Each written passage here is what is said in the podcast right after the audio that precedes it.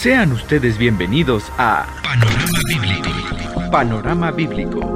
Un proyecto más de Glorioso Evangelio. Podcast. Todo el contenido bíblico que necesitas. Quédate.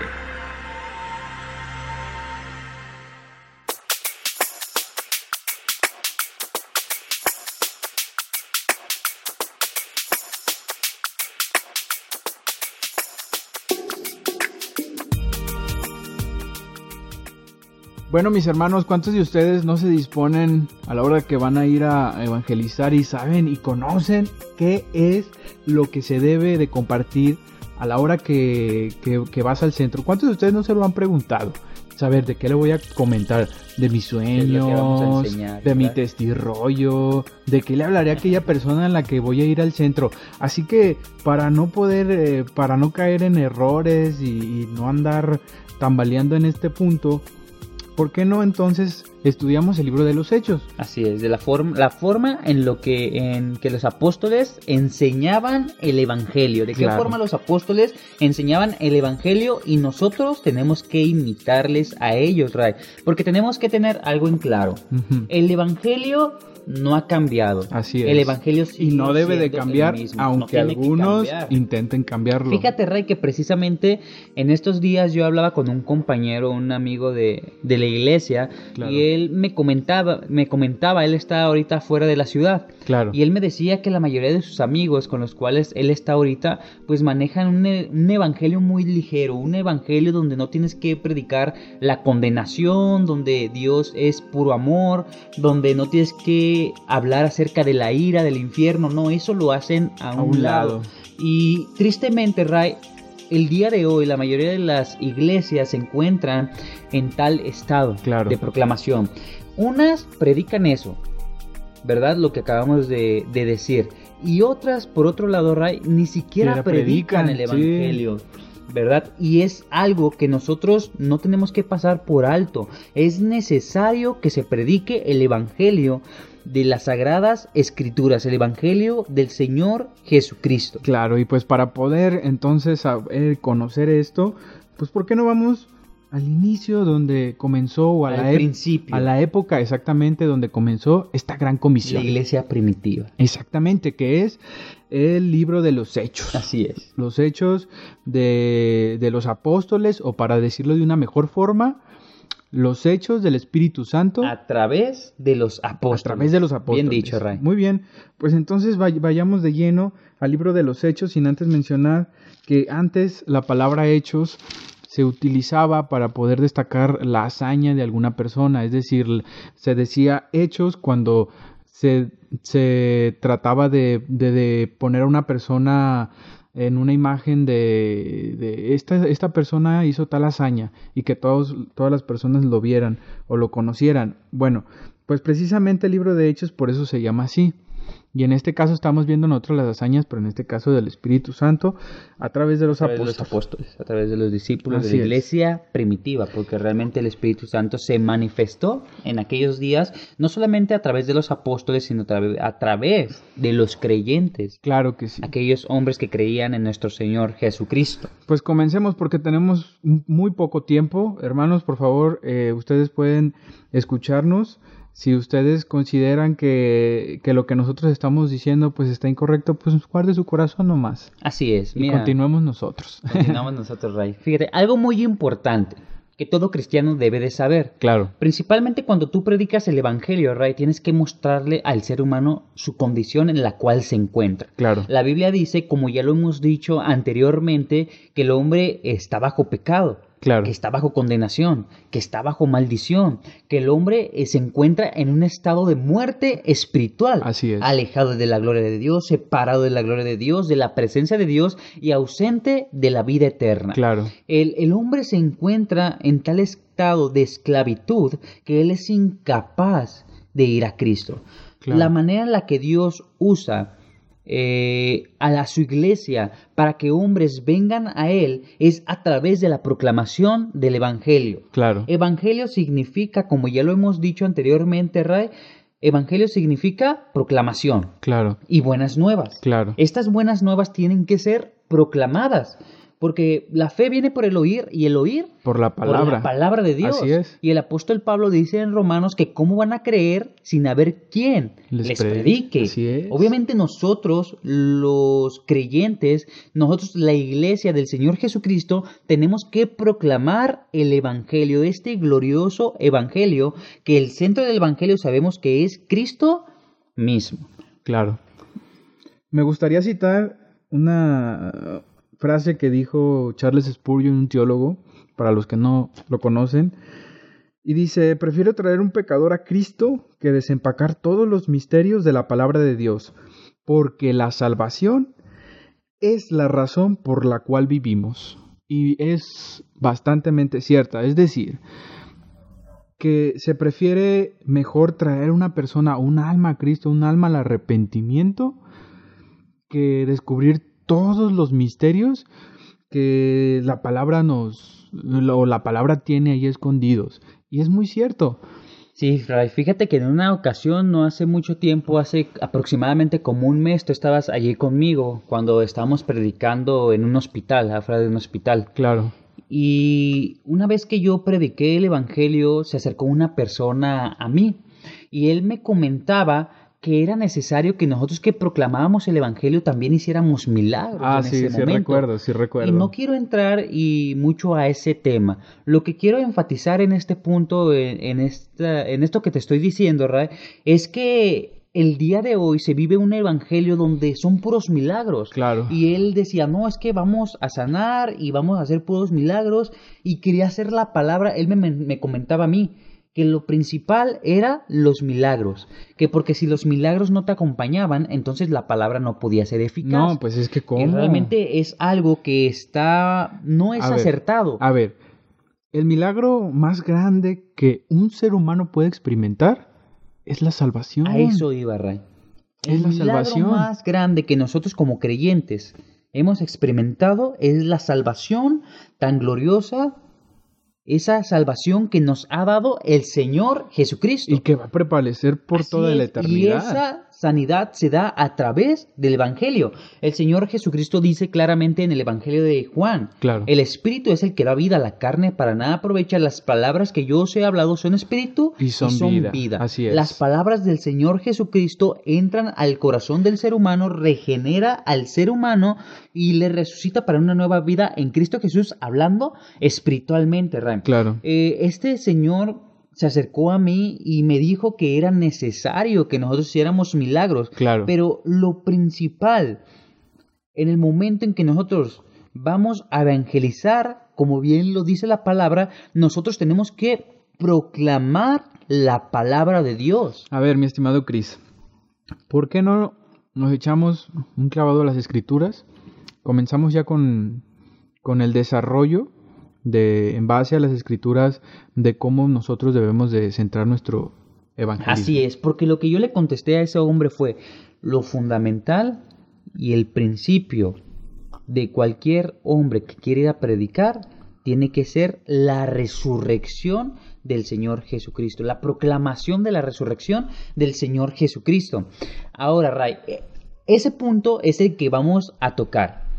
En el primer discurso del apóstol Pedro que se encuentra en el capítulo 2 de Hechos, en su primer sermón del apóstol Pedro, ese apóstol Pedro que huyó cobardemente y le negó al Señor Jesucristo como cada uno de sus discípulos que huyeron cobardemente y le negaron también de, hablando de una forma de que le negaron porque ellos huyeron de temor en el momento en que vieron que los soldados romanos tomaron al Señor Jesucristo, que le arrestaron. Claro. ¿Verdad? Ahora, después de que ellos presencian al Señor Jesucristo ya resucitado, el apóstol Pedro en el capítulo 2 del libro de Hechos, él da su primer sermón.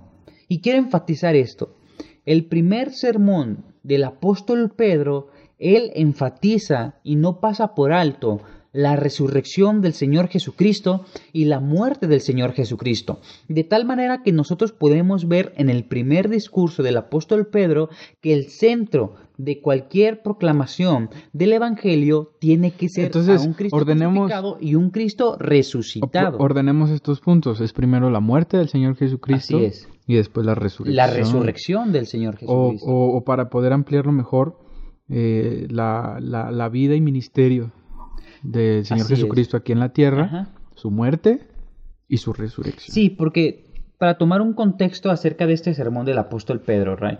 Mira, en el libro, en el Evangelio, perdón, en el Evangelio de Lucas, capítulo 24, versículo 44, el Señor Jesucristo se les aparece a sus discípulos ya resucitado. Claro, Y él les dice que era necesario que se cumpliese todo lo que estaba escrito de él en la ley de Moisés, en los salmos y en los profetas. Claro. Y para resumirlo, en ese momento el Señor Jesucristo le dice que también era necesario que se predicase en su nombre Claro. el arrepentimiento y el perdón de los pecados. Claro, Y los apóstoles, los discípulos que estaban presenciando la resurrección del Señor Jesucristo, el Señor Jesucristo les dice, y ustedes son testigos Claro. de todas estas cosas. Es decir, que los apóstoles fueron testigos de la vida, ministerio, de la muerte y resurrección del Señor Jesucristo. tenían el Evangelio de, de primera mano, Así pues. es, mira, cuando al Señor Jesucristo este, es arrestado, los apóstoles huyen cobardemente. ¿Por qué yo resaltaba esto de que huían cobardemente?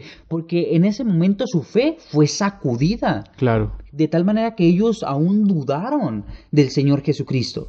Pero la importancia de la resurrección del Señor Jesucristo es que cuando los discípulos vieron al Señor Jesucristo resucitado, su fe fue afirmada. Claro. Esa fe que fue sacudida en ese momento fue afirmada. Claro. Y somos llamados nosotros los creyentes a una fe en una esperanza viva, que es por la resurrección del Señor Jesucristo. claro. Ahora, tomando este contexto donde el Señor Jesucristo se les aparece ya resucitado a sus discípulos, Él les dice, y vosotros sois testigos de todas estas cosas, Claro. de todo lo que se escribió en el Antiguo Testamento acerca de nuestro Señor Jesucristo, los discípulos fueron testigos de cada una de ellas. Ellos contemplaron, vieron y palparon la gloria de Dios en el Señor Jesucristo. El Señor Jesucristo en el versículo 49, Ray, les dice que ellos deben de esperar en Jerusalén hasta que sean investidos del poder de lo alto, que es la promesa del Padre. Entonces vemos pues que eh, el Señor Jesucristo resucita y pasan 40 días. Entonces pasan 40 días, llegamos pues al día del Pentecostés. Llegamos al día del Pentecostés. El día del Pentecostés fue el día de la ascensión de, de Cristo al cielo Así es. y eh, 10 días después es cuando son llenos del Espíritu Santo los apóstoles para poder este predicar. Así es. El Señor Jesucristo se les aparece a sus discípulos y Él les dice que esperen en Jerusalén. Ellos esperan en Jerusalén y ellos esperan orando. Estaban ellos junto con, dice, registra el libro de los Hechos que estaba María, la madre de Jesús, con las mujeres, los apóstoles y algunos hermanos de la iglesia primitiva, los hermanos de Jesucristo, los En hermanos carne, carnales, eh, claro. en la carne del Señor Jesucristo, estaban allí orando. Claro. Ellos fueron a Jerusalén y no esperaron allí con las manos cruzadas esperando la promesa, no, ellos oraban unánimes Claro. Por esta llenura, ¿verdad? Porque ellos esperaban la promesa del Señor Jesucristo. Quiero resaltar algo aquí, Ray, otro punto importante en este hecho de este, de este relato bíblico que se muestra a los hermanos del Señor Jesucristo ya orando juntamente con María y las mujeres en aquel tiempo y los hermanos eh, de la iglesia que son parte de la iglesia, Claro. los apóstoles. Estos hermanos en la carne del Señor Jesucristo se nos registra en el Evangelio de Juan que ellos no creían aún en el Señor Jesucristo. Claro. ¿verdad? Y el Señor Jesucristo les dice que el mundo no los aborrecía a ellos, pero que se aborrecía al Señor Jesucristo del mundo porque Cristo testificaba del hombre que sus obras eran malas. Claro. En ese momento los hermanos en la carne del Señor Jesucristo eran, eran incrédulos. Claro. No creían en el Señor Jesucristo. Y si el mundo no les aborrecía a ellos, era porque ellos formaban parte de ese mundo.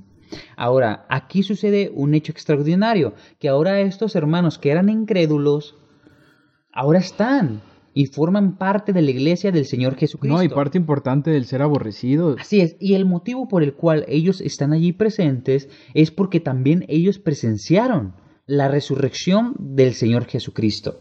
Es fundamental que nosotros proclamemos la resurrección del Señor Jesucristo en el Evangelio, Juan. Claro. Perdón, Juan, ya te estoy diciendo Juan. ya me estás Ray. confundiendo con Juan. ¿Algo que quieras comentar, Ray?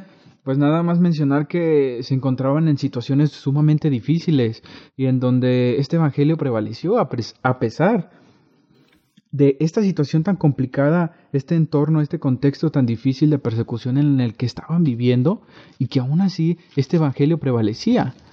A diferencia de la actualidad, que es lo que lo peor que te puede pasar. Lo peor Lo mejor que nosotros podemos tener como creyentes es perseverar. Claro, Nosotros tenemos que perseverar. importantísimo. Así es, perseverar en el estudio de las escrituras, perseverar en la oración y perseverar en la proclamación del Evangelio, aún a pesar de las circunstancias en las cuales nos encontremos. Claro. Así que, Ray, entrando al libro de los Hechos y tomando este contexto donde el Señor Jesucristo se les presenta a sus discípulos resucitado, yo quiero que me acompañen ustedes que nos están escuchando por este medio. Desempolve su Biblia, ahí donde la tiene. Ábrala. Es necesario. Quítele que- las arañitas y ábralo por favor en el Así libro es, de Ray. Hechos. Es necesario que abramos la Biblia, que aprendamos a través de la palabra de Dios, porque ¿qué dice la palabra de Dios? Toda la escritura es inspirada por Dios Claro. y útil para enseñar, para redarguir, para corregir y para instruir En justicia. justicia a los creyentes. Pues comencemos. Comencemos. En el capítulo 1, versículo 4 de, de Hechos dice, y estando juntos les mandó que no se fueran de Jerusalén, sino que esperasen la promesa del Padre, la cual les dijo, oístes de mí. Esa promesa que el Señor Jesucristo está hablando es el acontecimiento que se registra en Hechos en el capítulo 2 Claro. que habla de la llenura del Espíritu Santo, de ser revestidos de lo altos, de ser llenos del poder del Espíritu Santo. Parte importante. Ahora, hermanos, ustedes que nos están escuchando, la manera en la que nosotros podemos ser llenos del Espíritu Santo es a través de que la palabra de Cristo abunde en nuestros corazones, corazones. como la misma palabra de Dios lo dice. Nosotros también tenemos que perseverar en oración. Tenemos que orar, tenemos que rogar a Dios para que Él nos dé la fortaleza, la capacidad para proclamar el Evangelio, el denuedo, para hablar la palabra de Dios. En el versículo 5 dice Ray, retomando lo que estábamos leyendo, Claro. a no ser que quieras decir un comentario. No, Ray. adelante. Adelante, ok. Versículo 5. Porque Juan ciertamente bautizó con agua, mas vosotros seréis bautizados con el Espíritu Santo dentro de no muchos días. Ciertamente, en el momento en que los discípulos, Ray, eh, ellos nacen de nuevo, en el momento en que ellos nacen de nuevo, ellos recibieron el Espíritu Santo. Claro. Porque no hay manera en que un creyente nazca de nuevo si no recibe el Espíritu Santo, ya que nosotros somos regenerados a través del poder del Espíritu Santo. Aquí dice que nosotros seremos bautizados, hablando de los apóstoles, que ellos serían bautizados dentro de no muchos días por el Espíritu Santo.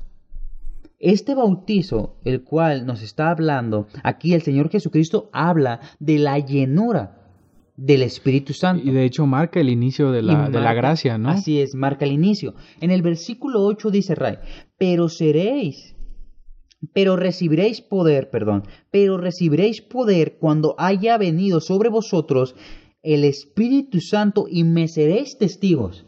Claro. Debemos aquí notar nosotros, Ray, que es indispensable para que nuestra enseñanza, para que nuestra proclamación eh, del Evangelio sea eficaz, es necesaria la llenura del, Espíritu Santo, ya que dice aquí que una vez que ellos reciban el poder del Espíritu Santo, ellos vendrían a testificar aquello que ya habían visto y oído. ¿Qué vieron? La muerte y resurrección del, Señor, Jesucristo, que es de lo que estamos hablando. Así es. Una vez que ellos reciben este poder, del Espíritu Santo, de la llenura del Espíritu Santo, ellos serían testigos desde Jerusalén, en toda Judea, en Samaria y hasta lo último de la tierra. Ahora, esto es palpable hasta el día de hoy. De tal manera que tú y yo estamos hablando de este Cristo, encontrándonos en este lugar, en México, de tal manera que nosotros podemos ver que los apóstoles perseveraron en la proclamación del Evangelio. Y como yo te decía en un principio, Ray, es lo que mantiene a la iglesia de pie hasta el día de hoy es la proclamación del Evangelio. Y nosotros como creyentes tenemos que perseverar. Mira, Cris, es muy triste ver que en muchas iglesias el ministerio del evangelismo es de los más vulnerables, brother. Vemos que en la mayoría de las iglesias que, que yo he conocido, veo que siempre el ministerio que tiene más recursos, que tiene más gente, que tiene más tiempo, que se le dedica más de todo, a veces es el ministerio de la misma música. Así es. Y vemos que en algunas iglesias es de la música, en otras puede ser de otros ministerios, pero siempre, en la mayoría, sin generalizar, el ministerio de evangelismo es de los más vulnerables, de los que menos eh, se le podría decir alcance tienen o de los que más eh, se le hace, se le recalca más pues a la iglesia. Si me permites, yo no quisiera menospreciar a los otros ministerios, no, no, pero sí quiero dar un punto de vista muy propio. Claro. El ministerio de evangelismo creo yo que es uno de los más difíciles a lo largo de toda la historia del cristianismo. ¿Por qué? Porque en el momento en que tú proclamas al Señor Jesucristo, proclamas la palabra de Dios, tú sufres el rechazo. Un rechazo que dentro de la iglesia lo puedes sufrir, pero muy pocas veces. Si es distinto, es diferente. Claro. Porque, porque, mira, Ray, para darte un ejemplo. Un país tiene su ejército. Claro. Y el ejército a diario es capacitado, es entrenado. ¿Para qué? Para que en el momento en que haya un conflicto, donde se deba de hacer de alguna manera justicia según el gobierno en el cual se encuentra este ejército, este ejército es mandado a la guerra. Claro. Pero este ejército es mandado a la guerra ya preparado. Claro. ¿Verdad? Ahora, Ray, nosotros como creyentes, nosotros somos preparados a través de la palabra de Dios, a través de la escritura, para ir a la guerra. ¿Por qué te quiero decir esto? ¿Por qué? Porque en el momento en que tú vas al campo misionero, vas al campo donde tú vas y predicas el Evangelio, sufres rechazo, sufres aún, muchas veces te agreden.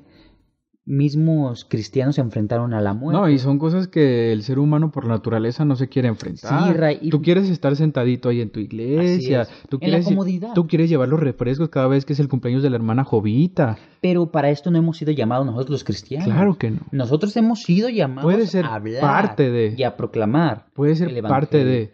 Pero es triste, y lo, o sea, de verdad lo digo con tristeza de que muchas personas le huyen. Nos tenemos que comprometer nosotros como creyentes a proclamar el Evangelio. Fíjate, Ray, algo que me contó una persona en una, en una ocasión. Él era del ejército de Estados Unidos, formaba parte del ejército de Estados Unidos. Y él me dijo, mira, yo fui a varias guerras, yo estuve allí en la batalla. Y en el momento, muchas veces me encontraba con compañeros muertos. Claro y yo veía el cartucho de sus armas y estaban llenas. Nunca se atrevieron a disparar. Fíjate. ¿Y sabes qué me dijo él? Una cosa es el entrenamiento y otra cosa es la guerra en realidad. Claro. Y ellos en el momento en que estaban en el entrenamiento tú los podías ver, puntería y todo, y la agilidad, la fuerza que usaban, la convicción que tenían. Pero en el momento de la guerra flaqueaban. ¿Por qué te doy este ejemplo, Ray? Porque muchas veces nosotros como creyentes nos llenamos de la palabra de Dios, no quiero decir que no. Y nosotros decimos, no, que Cristo mi salvación y proclamamos allí dentro de la iglesia quién es Cristo. Claro. Pero en el momento de llegar el perdón, en el momento en que nosotros debemos de salir claro. del campamento, debemos de salir de la iglesia para proclamar el evangelio, muchos flaqueamos. Así es. Debe de haber un compromiso, tanto dentro de la iglesia, tanto en el estudio propio, claro. como en la proclamación del evangelio. Así es.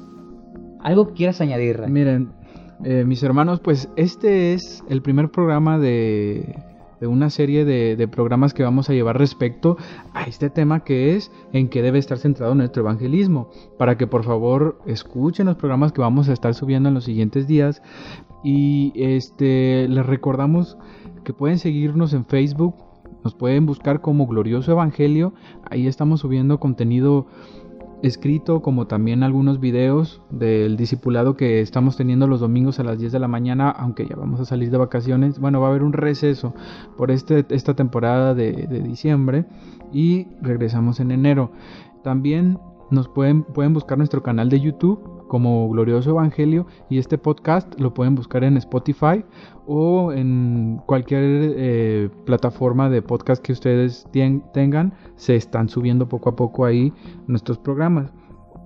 Eh, eh, sin más, pues nada más comentarles que escuchen los siguientes programas porque vamos a hablar. Esto fue el principio, son apenas las bases, pero vamos a seguir hablando de este tema. Muy bien, Rey. Así que esto fue Panorama Bíblico y pues les damos muchas gracias por escucharnos. Hasta la próxima. Gracias, Rey.